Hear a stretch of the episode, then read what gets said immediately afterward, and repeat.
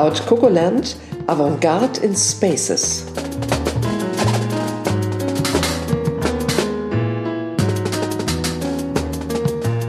Mein Name ist Eva Seber. Und ich bin Rosa Erdmann. Folge 9 Deutsche Botschaften. Sehr spannendes Thema, Rosa, oder?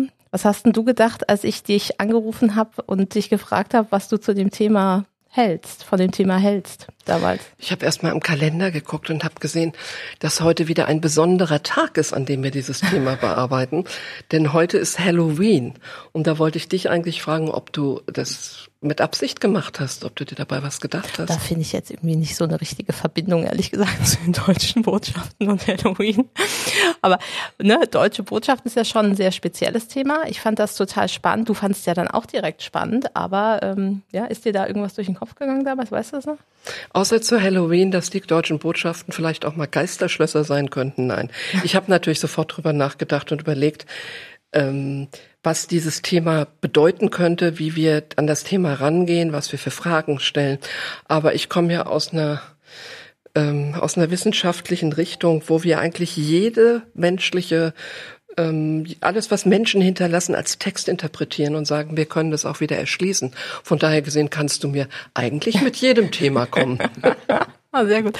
Und das Schöne ist, heute sitzt zum zweiten Mal unser Gast bei uns. Und das macht auch irgendwie, ist was Besonderes und ist immer eine schöne Atmosphäre. Wir gucken ihr in die Augen. Sie lächelt mich jetzt auch gerade an und ich stelle sie vor oder? Ich würde sagen, wir warten erstmal kurz auf Karl. Ja, Carlito? Ja, ich würde sagen, wir lassen jetzt erstmal Karl seine Fragen stellen zum Thema deutsche Botschaft und äh, wie er sich das jetzt, mhm. wie er das jetzt interpretiert.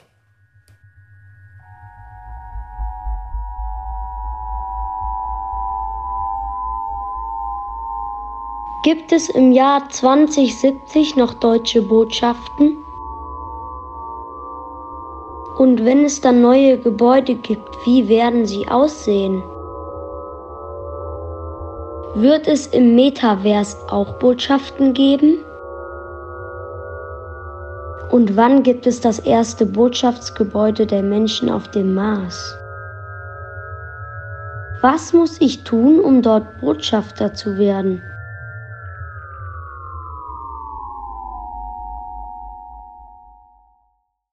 Also das war Karl, die Stimme der Zukunft. Und jetzt stelle ich unseren Gast heute vor. Und zwar ist das Dr. Christiane Fülscher und sie ist Architektin und Kunsthistorikerin. Sie forscht und lehrt zu Architekturtheorie und Geschichte seit 1800.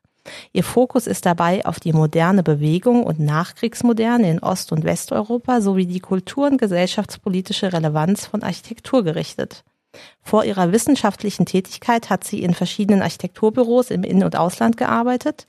Im Juni 2021 erschien ihre Dissertation Deutsche Botschaften im Jovis Verlag mit dem Untertitel Zwischen Anpassung und Abgrenzung. So sind wir auch auf sie aufmerksam geworden. Liebe Christiane, es ist wunderbar, dass du hier bist. Ja, hallo, herzlichen Dank, dass ich hier sein darf. Gibt es noch etwas, was wir über dich wissen müssen, was ich nicht jetzt erwähnt habe? Nö. okay, sehr gut.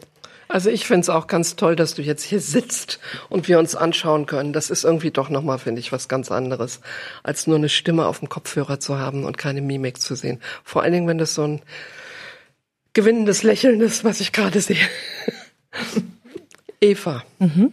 du möchtest doch bestimmt jetzt was fragen, oder? Natürlich. Und zwar würde ich gerne erstmal mit was ganz Grundlegendem beginnen. Wir reden ja über Botschaften und Repräsentationsgebäude. Ne? Und du hast ja ähm, in deiner Dissertation dich mit äh, unterschiedlichen Repräsentationsgebäuden beschäftigt. Das sind Botschaften, das sind Konsulate, Generalkonsulate, Gesandtschaften. Das musste ich tatsächlich wirklich erstmal nachgucken, was das ist.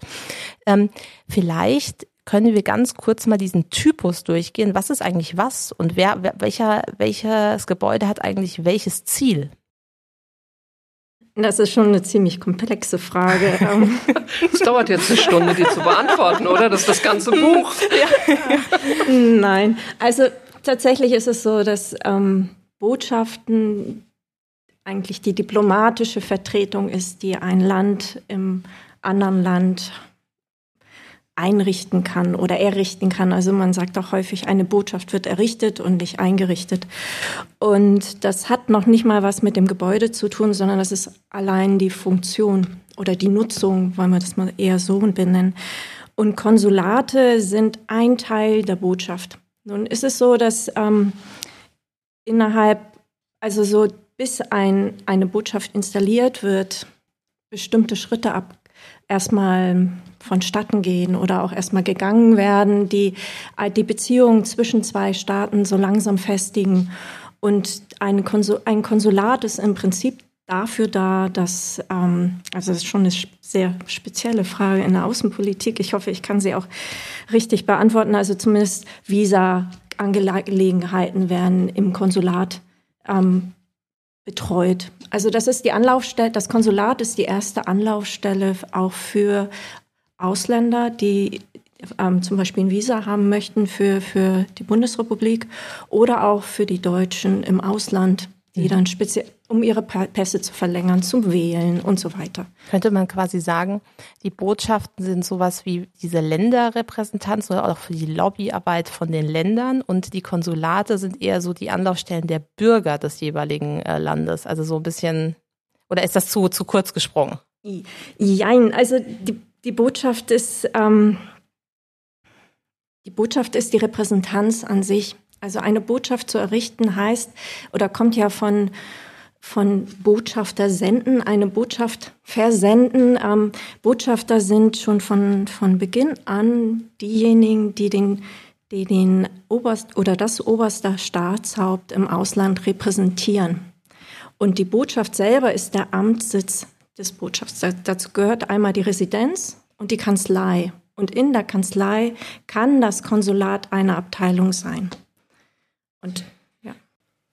Es gibt ja auch den Begriff der Auslandsvertretung. Ja.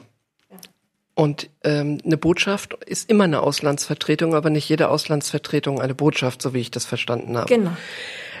Ich habe jetzt mal überlegt, seit wann es überhaupt Botschaften gibt. Ich habe in deinem Buch viele Botschaften gefunden, habe gesehen, das ist also im 19. Jahrhundert wurden viele Botschaften im Ausland errichtet.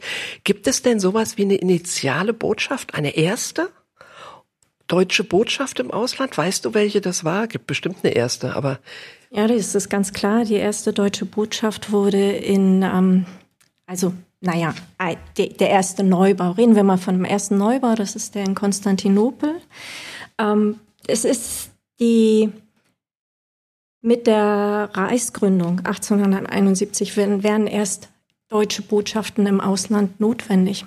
Also und dann werden bestimmte ähm, Institutionen, die es schon vorab gab, also es gab schon eine preußische Botschaft die wird, wird dann umgewandelt in eine deutsche Botschaft. Aber vorher gab es halt keine deutsche Botschaft. Weil es Deutschland ich, nicht gab in der genau, Form.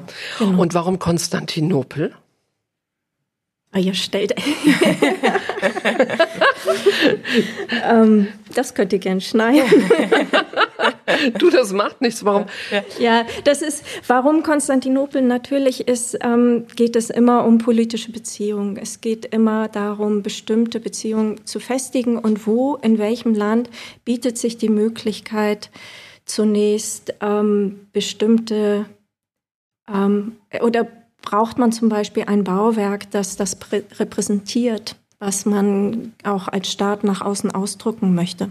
Also ein, ein Neubau einer Botschaft heißt ja immer, dass man, ähm, dass man etwas von seinem eigenen Land im Ausland zeigen möchte. Und früher ist es eher so gewesen, dass man sich ähm, oder dass, dass vor allen Dingen Paläste gewählt worden sind, die vor, schon vorhanden waren. Und wenn es die aber nicht gab, also es sind, es sind ja auf solche Bauten, es ist ja ein enormer Druck. Es ist ja nicht nur das, ich sage jetzt mal Deutschland oder Deutsch, das Deutsche Reich oder die Bundesrepublik oder die DDR ähm, im Ausland jeweils eine Repräsentanz hat, sondern es sind viele Länder. Es gibt vor Ort den diplomatischen Korps, das ist im Prinzip ähm, die Gesellschaft der Diplomaten vor Ort oder die, die, die Gemeinschaft der Diplomaten vor Ort. Ich habe mich nur gewundert, warum es Konstantinopel war.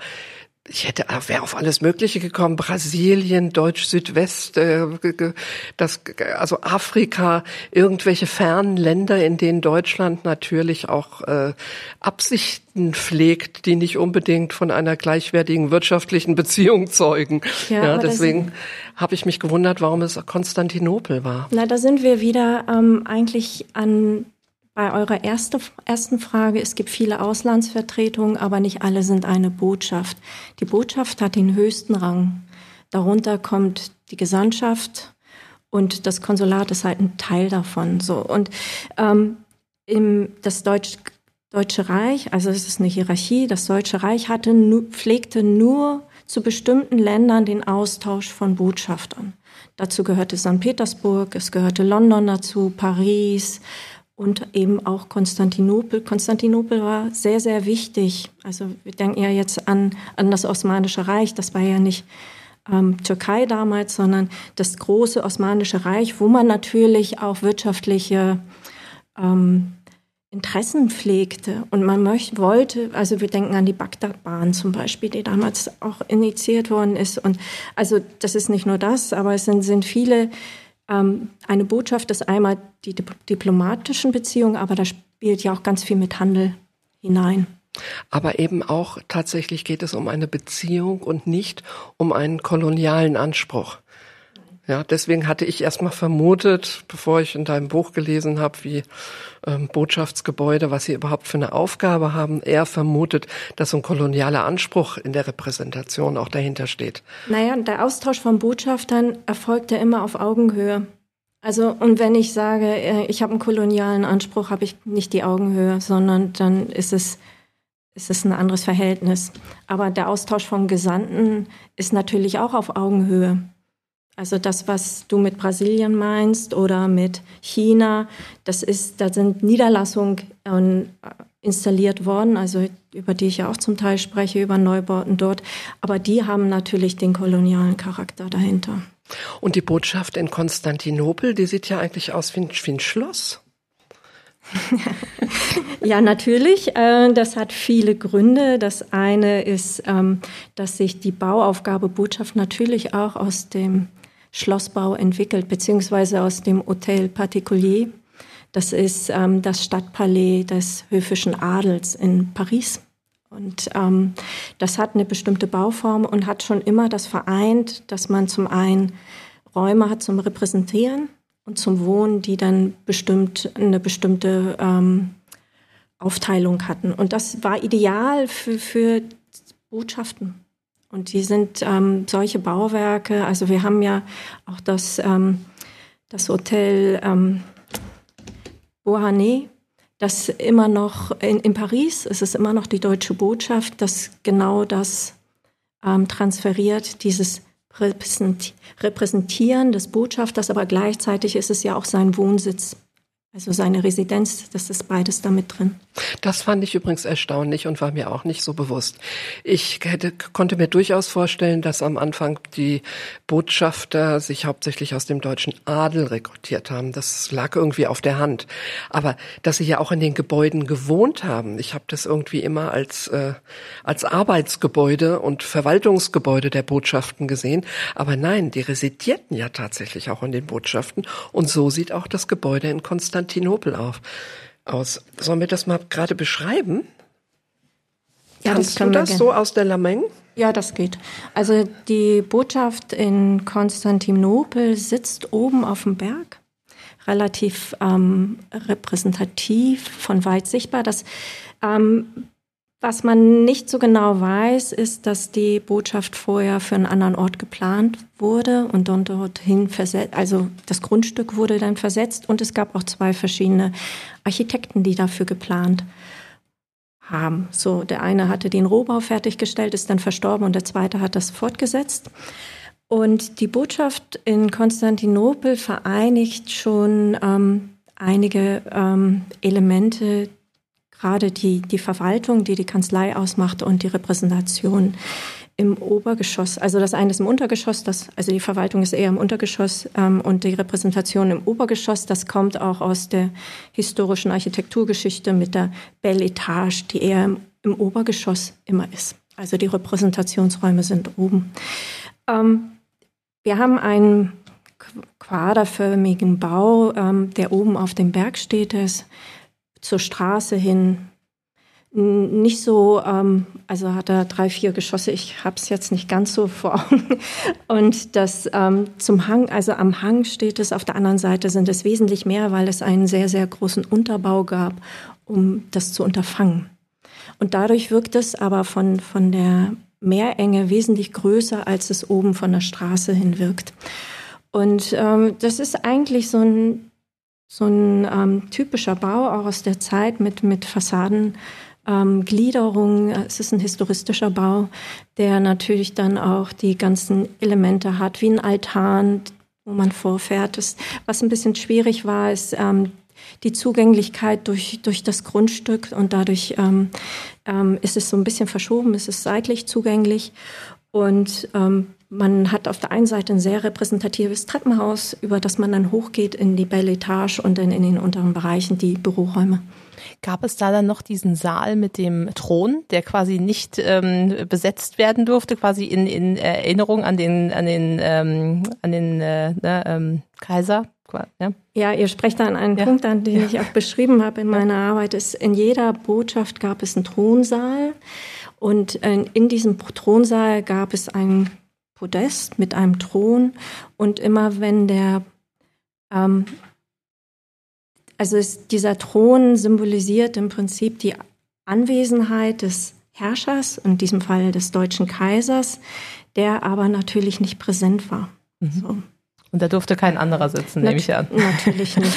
ähm, es, ich habe auch mal die Zahlen parat. Also es sind ja 170 Auslandsvertretungen, die, mit denen du dich beschäftigt hast in, deinem, in deiner Dissertation. Davon sind 34 Botschaften, 31 Gesandtschaften, 33 Generalkonsulate und 70 Konsulate. Ja, also total ähm, spannend. Sieht man natürlich auch, wie wenig Botschaften quasi eigentlich anteilmäßig äh, dabei sind. Und ähm, ich hatte auch mal äh, rausgesucht für mich, ähm, was so die ältesten sind. Und das war natürlich Konstantinopel, Wien, ähm, aber dann auch gleich Asien äh, mit Peking und Tokio, St. Petersburg, Washington, Rom, Vatikan, Angora, Ankara, London. So, also das fand ich ganz interessant. Hätte ich auch ehrlich gesagt anders ähm, erwartet, aber natürlich muss man sich in die Geschichte der damaligen Zeit äh, versetzen. Das ist natürlich, ähm, das ist dann so. Insgesamt ist es ja so, ähm, du hast ja das wunderbar aufgeteilt in deiner Dissertation und ähm, hier wirklich die Empfehlung für ähm, die, das Buch. Also es lohnt sich sehr, das äh, zu lesen. Man nimmt wahnsinnig viel mit dass ähm, du das in unterschiedliche Epochen ja aufgeteilt hast. Ne? Und es gibt, du fängst ja quasi an äh, mit den Grundlagen, ähm, mit dem mit der Erstehung dieses Bautyps um 1900. Da ist dann ähm, Albert Kortüm ähm, auch erwähnt äh, mit seinen mit seinem Handbuch. Ja, und dann äh, fängt ja das deutsche, also sind wir im deutschen Kaiserreich ähm, 1871 bis 1918 und dann ähm, haben wir eben diese Palastarchitektur, über die wir eben äh, gesprochen haben. Dann kommt die Weimarer Republik. Da ist, da, da ist ja ein bisschen eine andere Architektur ähm, äh, en vogue gewesen, beziehungsweise war dann vielleicht die Wichtigkeit nicht mehr so hoch. Vielleicht kannst du dazu noch mal was ähm, sagen. Naja, auch schon in, im Deutschen Kaiserreich gibt es ja Veränderungen. Also 1871 ist einfach auch noch eine andere Zeit als 1913, 14, als Peter Behrens die kaiserlich-deutsche Botschaft in St. Petersburg errichtet. Und gerade an dieser Botschaft ähm, kristallisiert sich ja die, auch so, so eine Veränderung des Staates heraus, also des deutschen Staates. Also Behrens versucht mit dem Neubau ein, ähm, auch eine bürgerliche Architektur reinzubringen, aber auch noch mit repräsentativen Formen, was aber auch auf die ähm, auf die auf den Widerstand oder sagen wir mal so auf auf die ähm,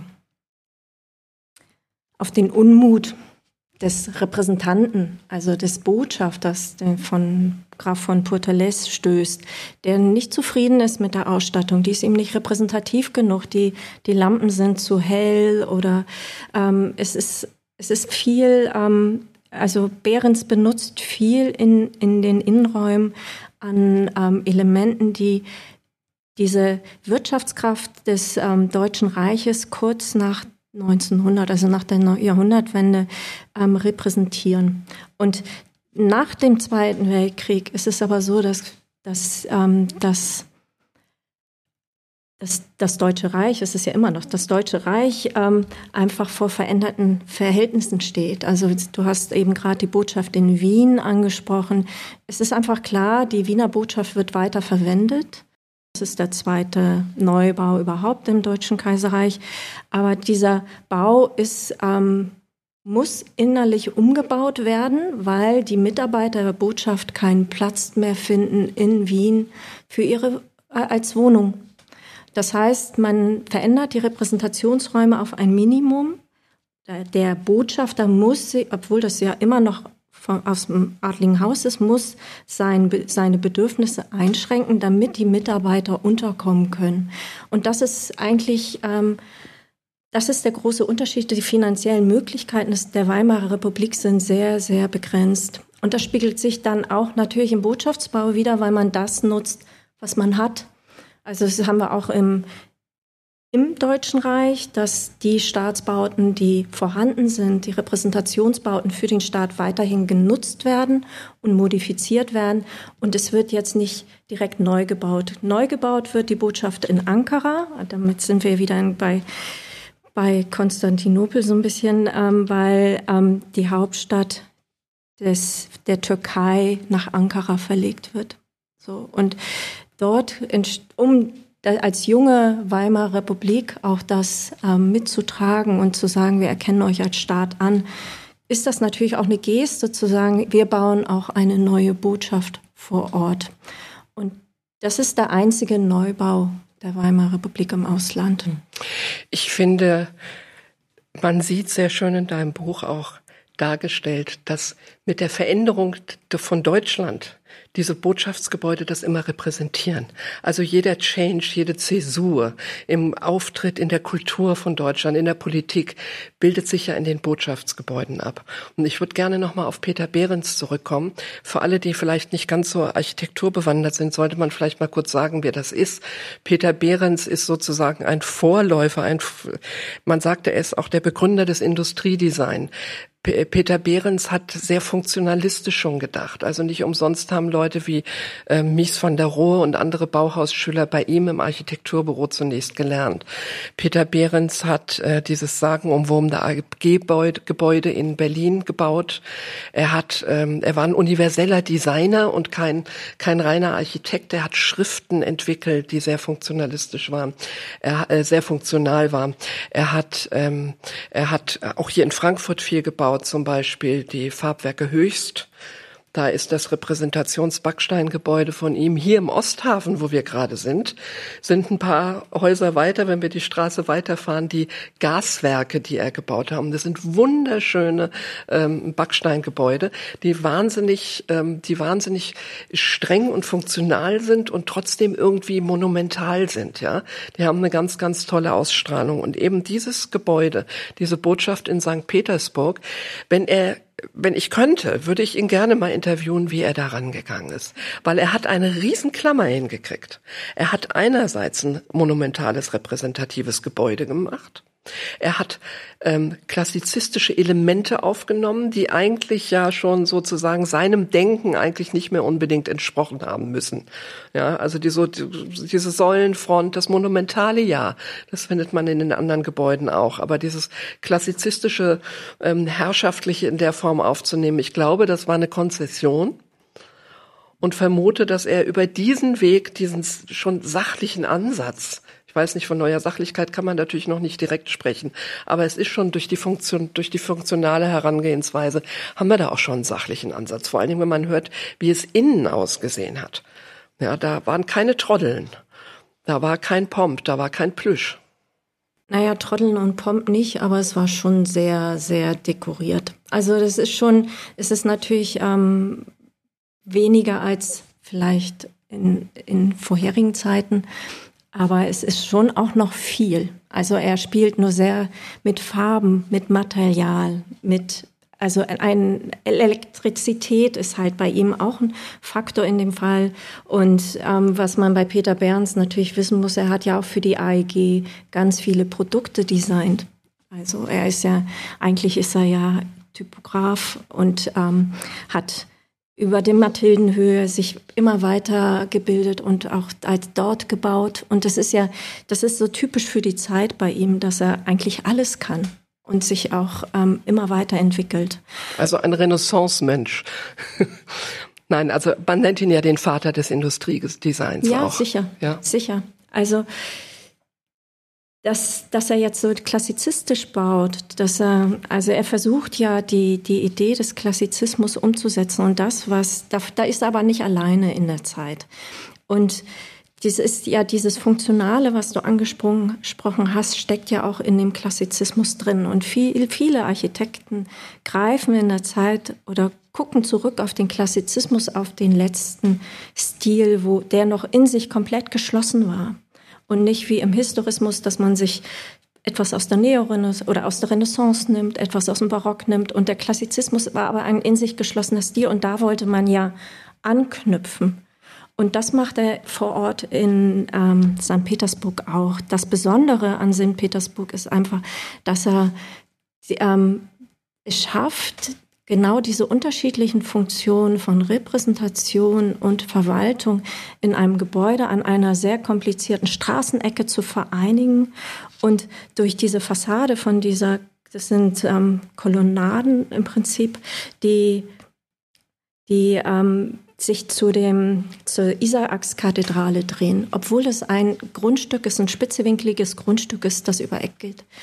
Und das schafft, er schafft was ähm, sehr Repräsentatives vor Ort, was sehr Monumentales, was aber in der Formsprache sehr reduziert ist. Also es ist, es ist eher das Material, das monumental wirkt. Das ist weniger die Form.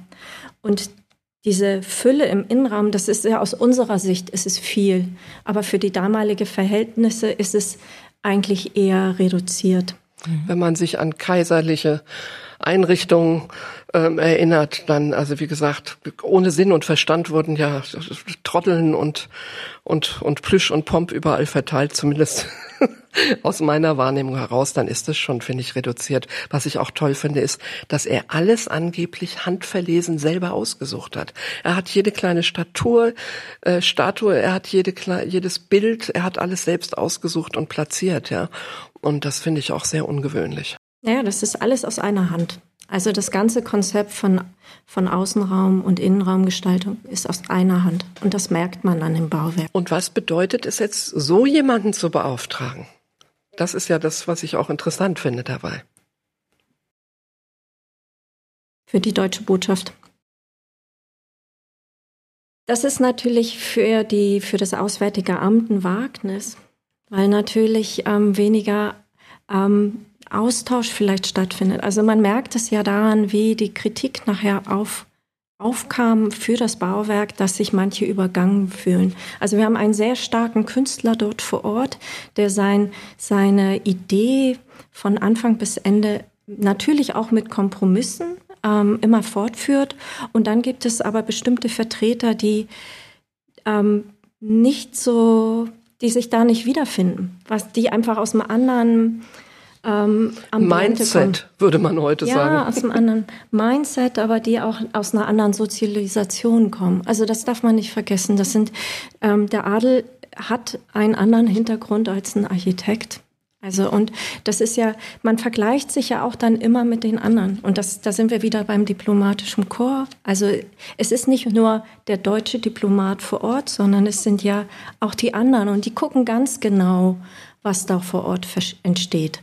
Und natürlich guckt auch das Land, in dem die, das Bauwerk entsteht, guckt ganz genau die Bevölkerung, die anderen Diplomaten, der Staat. Alle schauen genau auf dieses Bauwerk und das macht das halt auch so politisch aufgeladen. Eine kurze Frage. Ist es denn so, wenn man eine Botschaft plant, dass man sich in der Regel das ähm, Grundstück und das Bauwerk selber aussucht oder kriegt man etwas zugeteilt oder ist beides der Fall? Ist beides der Fall. Ist beides der Fall. Ähm, wir waren, wir haben ja jetzt geschichtlich sind wir in der Weimarer Republik äh, gewesen. Danach kam ja der Nationalsozialismus, also eine Zeit, ähm, die ja ähm, Architektur, äh, Stadt, Stadtplanung äh, wahnsinnig äh, in den Vordergrund äh, gehoben hat mit Albert Speer und ne, also da haben ja viele Veränderungen ähm, auch stattgefunden. Ich meine, es war doch die Botschaft in London, die auch ähm, dort eine große Rolle gespielt hat. Ähm, ähm, aber also, ne, vielleicht, was war denn da? Also was, gibt es etwas, was da typisch war für diese Zeit? Kann man das sagen? Nein, die Botschaft in London ist nicht typisch, aber es ja. ist so, dass die Botschaft in London ein Umbau ist. Ja. Und dort wurden mehrere Häuser im Innenraum ähm, verändert. Von Albert Speer damals. Von, von Albert Speer im Auftrag von Ribbentrop. Mhm. Und er hat, die Fassade ist aber gleich geblieben. So, und Albert Speer war aber bei allen späteren Projekten nicht mehr dabei. Man muss sagen, der, ähm, dass der, der Nationalsozialismus hat keinen Neubau einer Botschaft im Ausland verwirklichen können, aber hat viele Projekte gehabt. Und es waren erst kleinere Projekte wie in Shanghai und ähm, später aber, oder auch in, ähm, in da kommen wir auf Ankara nochmal zurück, denn in der Weimarer Republik ist ja in Ankara die Botschaft gebaut worden, aber ohne Residenz. Und am höchsten Punkt war, wurde ähm, die Kanzlei gesetzt und nicht die Residenz als Wohnsitz des Botschafters. Das ist eine Verschiebung, die auch eindeutig widerspiegelt, was das Politische ähm, oder die politische Veränderung in dem Staat ähm, ausmacht. Und jetzt ähm, wurde ein Wettbewerb im Nationalsozialismus ausgelobt für den Neubau der Residenz, die noch höher gesetzt worden ist. Und ähm, das war ein Wettbewerb, den Konstantin Gutschow ähm, gewonnen hatte. Und da ist es tatsächlich so, dass da ähm, wieder ein anderes ähm, Gesellschaftsbild auch in diesem Bauwerk sich widerspiegelte. Mhm. Und ja. Wie ist das denn, ähm, wie, wie stelle ich mir denn praktisch diesen Weg vor, wie so ein Gebäude entsteht? Wer sagt denn jetzt, ach, in Abu Dhabi, da brauchen wir eigentlich mal eine Botschaft? So, wer sagt das denn? Und wie geht das denn los? Wie geht, wo wird das ausgeschrieben? Ich kann mir nicht vorstellen, dass man etwas so Wichtiges wie ein Botschaftsgebäude über eine normale Ausschreibung ähm, vergibt den Auftrag, ja, weil äh, da geht es ja nicht nur darum, wer macht's günstiger, sondern da geht es ja vor allen Dingen darum, dass der Architekt eigentlich der der der der Bedeutung des Staates und des der, des kulturellen ähm, des kulturellen Zustandes Ausdruck verleihen muss. Die Frage ist, über welche Zeit wir sprechen. Also heute gibt es Wettbewerbe mhm. für ähm, Botschaftsbauten, die Meistens sind es eingeladene Wettbewerbe, selten mhm. sind es ähm, freie, aber die gibt es ja ohnehin nicht mehr so viel. Ähm, die, und dort ist natürlich, werden dann die wird der beste Entwurf von einer Jury ausgewählt. Und in dieser Jury ist sowohl das Auswärtige Amt wie andere Architekten auch und das Bundesamt für Bauwesen und Raumordnung und viele andere vertreten. Und die entscheiden, wer dann den schönsten Entwurf gemacht hat. Also schön, den besten Entwurf, der am besten passt. Das ist ähm, in der Vergangenheit anders gewesen. Zum Teil wurde halt gezielt ein Architekt äh, beauftragt, zum Teil gab es auch Wettbewerbe. Und zum Teil wurde gar nicht ähm, mit einem Architekten, einem deutschen Architekten gearbeitet, sondern häufig ist es auch ein ausländischer Architekt, der da gearbeitet hat. Und ähm, ihr hattet aber auch die Frage gestellt, wer macht die Initialzündung für, für das Bauwerk? Das ist auch ganz unterschiedlich. Mal ist es einfach das Bedürfnis, dass man vor Ort kein, kein Bauwerk findet, was den Ansprüchen gerecht wird oder dass alles bedient, was man benötigt. Mal ist es so, dass das Land, in dem ähm, man eine Botschaft hat oder eine errichten möchte, gesagt, ihr müsst aber Neubau setzen. Und das ist ähm, ganz unterschiedlich. Also manche Länder richten oder haben ähm, diplomatische äh, Viertel eingerichtet. Und da musste jedes Land sich ein Grundstück kaufen und, und dort neu bauen. Also in Brasilien ist es natürlich klar, da war nichts. Das heißt, man muss vor Ort bauen, wenn man eine Botschaft vor Ort haben möchte. Mhm. So richtig in mein Bewusstsein ist Botschaft als Gebäude gedrungen. Da kannte ich dein Buch noch nicht, als ich vor zwei Jahren ähm, in Abu Dhabi in der, Bo in der Botschaft einen Termin hatte. Und ich fuhr mit dem Bus nach Abu Dhabi, landete an einem enormen, riesigen, brutalistischen Bahnhof an, in einem furchtbaren öffentliche Toilettengrün. Und habe dann schon, als ich diesen enormen Bahnhof gesehen habe, gedacht, also ich hatte enorme Erwartungen auch, was die Botschaft, die deutsche Botschaft anbelangte. Und die war in einem äh, Bürogebäude, was ein, ein Einkaufszentrum angegliedert war und war da einfach so, es hätte auch ein IT-Unternehmen sein können in Hanau oder sowas. Und äh, ich hatte mir sowas Monumentales vorgestellt. Ich habe mir irgendwie einen repräsentativen Bau vorgestellt. Ich war so enttäuscht, als ich durch das Einkaufszentrum lief, um dann irgendwie am Rande die deutsche Botschaft zu entdecken. Also Botschaft, ich finde, das ist vom, vom, vom Wort her und von der Erwartungshaltung auch eben genau damit verbunden, dass man denkt, es muss doch irgendwie vermitteln, was ist das für ein Land, das, das, das es vertritt. Das ja. Gebäude. Ja. Warum ist das nicht mehr so? Nein, das ist ähm, örtlich abhängig. Das, das müsstest du das Auswärtige Amt fragen, warum sie gerade in Abu Dhabi. Kein schönes kein Beispiel für Neubau. eine Botschaft. Die Frage kann ich nicht beantworten. Gerade in Abu Dhabi, ja, in diesen Ländern, wo Gebäude so wichtig sind, ja. Ähm, es gibt ja noch eine Zeit, die ganz spannend war, und das war, als Deutschland geteilt war. Ne? Also deswegen, das war ja auch, glaube ich, ich hatte das Gefühl, das war eine Zeit, die lag dir auch sehr ähm, am, am Herzen sozusagen. Ähm, was ist denn da passiert? Letztendlich ist das mein Schwerpunkt, ja. die Zeit nach dem ähm, Zweiten Weltkrieg, wo wir zwei deutsche Staaten haben. Zwei deutsche Staaten heißt im Prinzip auch zwei deutsche Botschaften. So, und das ähm, war aber lange nicht so. so und ähm, mich hat daran gereizt, dass, ähm, dass sowohl die Bundesrepublik Deutschland als auch die DDR ähm, über, die, über die Botschaften versucht haben, ähm, einerseits ihre Reputation wiederherzustellen, zum anderen aber auch, um wieder ähm, ja, ihre, ähm, ihren, ihren Einflussbereich, Einflussbereich klingt ein bisschen, ähm, bisschen komisch, aber wieder in ihren in Fuß zu fassen in der Welt. Also so kann man das eigentlich eher formulieren. Und da sind aber ganz unterschiedliche Voraussetzungen gegeben, weil die Bundesrepublik mit dem Marshallplan ganz andere Voraussetzungen, also finanzielle Möglichkeiten hatte und auch ähm, mehr ähm, protegiert worden ist von, von, den, ähm, von den westlichen Alliierten als jetzt die DDR die ähm, natürlich auch relativ schnell von Moskau oder unter dem Protégé von Moskau diplomatische Beziehungen zu den sozialistischen Staaten aufbauen konnte, aber nicht darüber hinaus. Und dafür hat auch die Bundesrepublik wieder gesorgt durch die Hallstein-Doktrin. Die Hallstein-Doktrin besagt, dass die Bundesrepublik ihre diplomatischen Beziehungen zu einem Staat abbricht, sobald dieser diplomatische Beziehungen zur DDR aufgenommen hat. Also es ist eine Nicht-Anerkennungspolitik, die dazu geführt hat, dass die DDR sehr lange isoliert war und keine internationalen Beziehungen weltweit knüpfen konnte. Und das war bis 1972 bis zum Grundlagenvertrag. Mhm. Ja. Du sagtest zwei Staaten, zwei Botschaften. In welchen Städten waren denn zwei Botschaften? Eigentlich nur in Moskau in der Zeit. Natürlich, also es ist ähm, tatsächlich so, dass die Bundesrepublik die Hallstein-Doktrin initiiert hat, um ähm, keine zwei Botschaften weiter zu haben, nachdem sie selber aber auch in Moskau eine Botschaft errichtet oder Botschafter ausgetauscht hat mit, mit Moskau oder mit der Sowjetunion. Ich fand das vorhin sehr schön, als du die Botschaft in Konstantinopel beschrieben hast.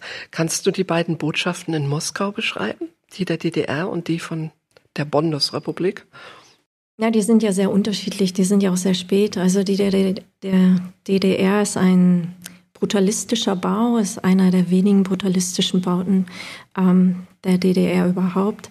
Und es ist ähm, ein Pro Projekt, das mit einem örtlichen Kombinat errichtet worden ist. Und es ist, ähm, steht am Nevsky Prospekt, wenn ich es richtig in Erinnerung habe. Und es ist ein großer, ähm, es sind mehrere Kuben, die aneinander gefügt worden sind. Also es ist sehr groß, monumental, Beton. Und der Bau der Bundesrepublik ist ja erst in den 90er Jahren fertiggestellt worden und es ist so mehr so eine Stadt aus Klinker, die sich so einschmiegt mhm. in, in das Gelände. Also in den 90ern fertiggestellt worden, als es die DDR bereits nicht mehr gegeben hat. Ja, also es gibt keine Koexistenz im Ausland, wo Natürlich hatte die Bundesrepublik eine Botschaft, aber keinen Neubau. Ja. Also, Also mit dem eig- eigenen ja, Botschaftsgebäude. und auch der, der Bau der DDR ist ja erst sehr spät fertiggestellt worden. Er ist auch erst in den 80ern fertig- fertiggestellt worden, ja. Hat sich ja kaum mehr gelohnt. Gibt es ein äh, Gebäude, was dich besonders ähm, fasziniert hat? Also hast du ja jetzt wirklich ganz, ganz viele dir angeguckt. Irgendwas, wo du, ähm, ja, also was dich berührt, fasziniert. Ähm, gibt's das oder sind das mehrere? Kann man das so nicht sagen? Das sind mehrere Bauten. Also besonders fasziniert hat mich aber ähm, die Botschaft in Brasilia von Hans Scharun.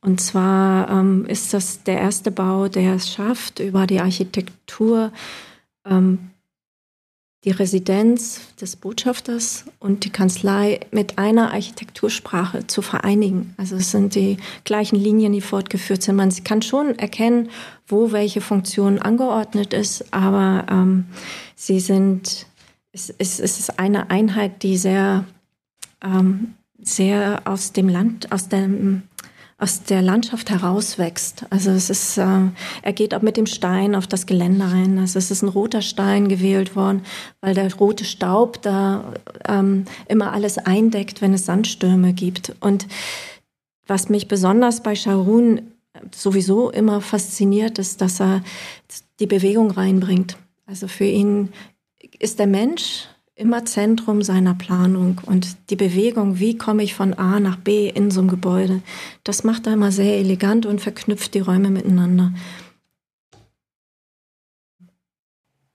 Und du warst da, du hast es dir auch vor Ort angeguckt. Ich war in Brasilia, aber nicht in der Botschaft. Das ist aber schade. ja, Du warst bestimmt auch neugierig, wie sie von innen aussieht. ja. Hättest du mal deinen Ausweis irgendwie verlieren sollen. Ja, das waren zwei andere Zeiten. so, aber ähm, was mich auch, was ich auch spannend finde, ist zum Beispiel die Botschaft in Budapest von der DDR. Also es ist auch ein, ähm, ein Bauwerk, das eigentlich ähm, viele Dinge vereint, die ähm, die DDR versucht hat, über die Architektur zu transferieren. Also es ist ein Bauwerk, das keine Residenz hat, sondern der Botschafter hat eine Wohnung in einem der Obergeschosse, aber es ist nicht ähm, der Repräsentationsbereich für die Empfänge, sondern es gibt eine zentrale Halle, die von, von der Straße ohne Stufen zu begehen ist. Also man kommt direkt ebenerdig rein und ohne, ohne Barriere und kommt dann relativ schnell in diese Halle, an die wieder weitere Räume anschließen, die auch zuschaltbar sind. Und dieser, dieser Raum ist ähm, multifunktional bespielbar. Dadurch, dass dort die Gäste empfangen werden. Also es können ähm, es, äh, kleine Versammlungen stattfinden. Es ist aber auch für die Mitarbeiter offen, die dort vor Ort waren, dass man dort irgendwas macht. Und ähm, was auch besonders ist, ist immer die Verbindung von Architektur und Kunst. Also es gibt eine sehr oder es gab eine sehr reiche künstlerische Ausstattung bei dem Bauwerk und die die Botschaft ist von Heinz Graf Hunder entworfen worden und ich weiß nicht, ob euch der Name Heinz Graf Hunder Nein. was sagt. Das ist Und auch nicht von wann das Gebäude die Botschaft ist. Sag das bitte auch noch mal kurz. Ähm, die Botschaft ist von, von ähm, f- 65 bis 68 und Heinz Graf Hunder hat dann nach dem Palast der Republik entworfen.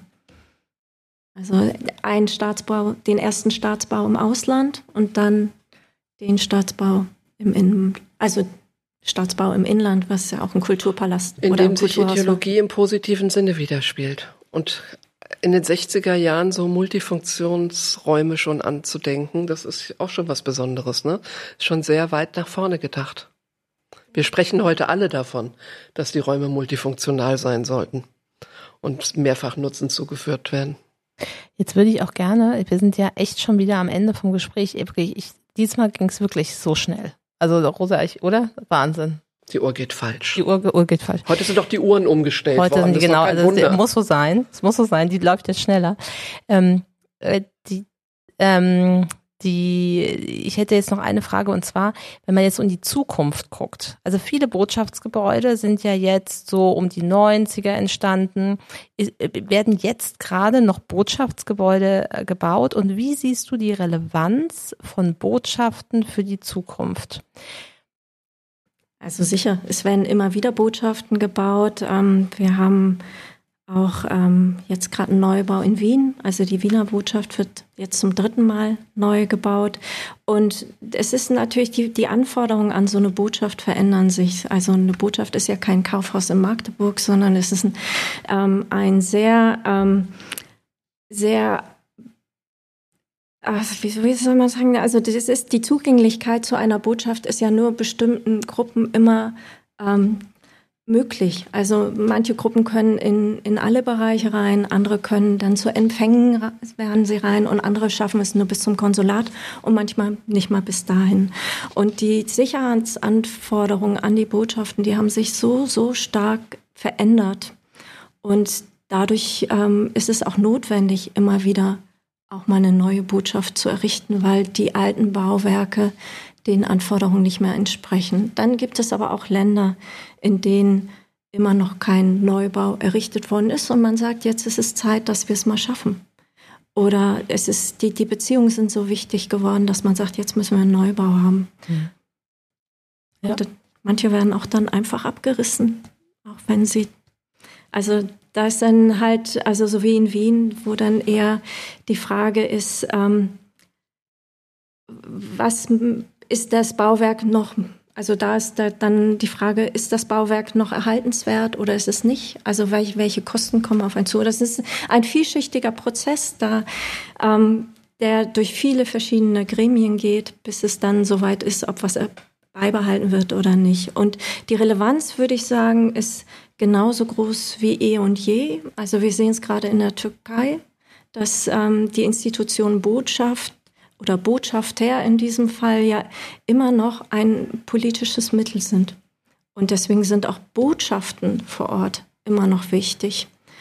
Und was, was natürlich, also da, dieser Sicherheitsaspekt ist natürlich ähm, ein entscheidender Faktor. Man ist vor Ort, man repräsentiert sein Land und ähm, ist aber auch gleichzeitig Zielscheibe für, für Aggressionen, die womöglich dem Land gelten. Also man ist stellvertretend dort für ein Land. Ich glaube, wir haben auch alle noch in Erinnerung die schönen Bilder, als unser Außenminister Genscher den Deutschen verkündet hat, dass sie ausreisen dürfen. Da haben alle Botschaft irgendwie als ganz, ganz wichtigen Bau und Gebäude empfunden, weil er ja die Leute auch davor geschützt hat. Genau. Ja. Und das ist ein schönes Stichwort, Rosa, weil das war eigentlich so das Zitat, was ich ähm, am Schluss verwenden wollte. Ja, und zwar ähm, würde ich das jetzt einfach mal, das ist ja der Anfang deiner Dissertation, ja. Und äh, ich lese das einfach mal vor. Am Abend des 30. September 1989 trat Bundesaußenminister Hans-Dietrich Genscher auf dem Balkon im ersten Obergeschoss der deutschen Botschaft in Prag und verkündete den tausenden DDR-Bürgern, die in den vorangegangenen Wochen auf dem Gelände der diplomatischen Vertretung im Palais Lobkowitz Schutz gesucht hatten, dass mit den Regierungen der Deutschen Demokratischen Republik und der Tschechoslowakei eine Einigung zu ihrer Ausreise in die Bundesrepublik Deutschland erzielt worden sei. Seine Rede auf dem gartenseitigen Balkon des Palais Lobkowitz, die den Anfang vom Ende der DDR markierte, ging in das weltweite kollektive Gedächtnis ein. Die Symbiose von Raum und Ereignis ist seitdem untrennbar. Ja. Toll.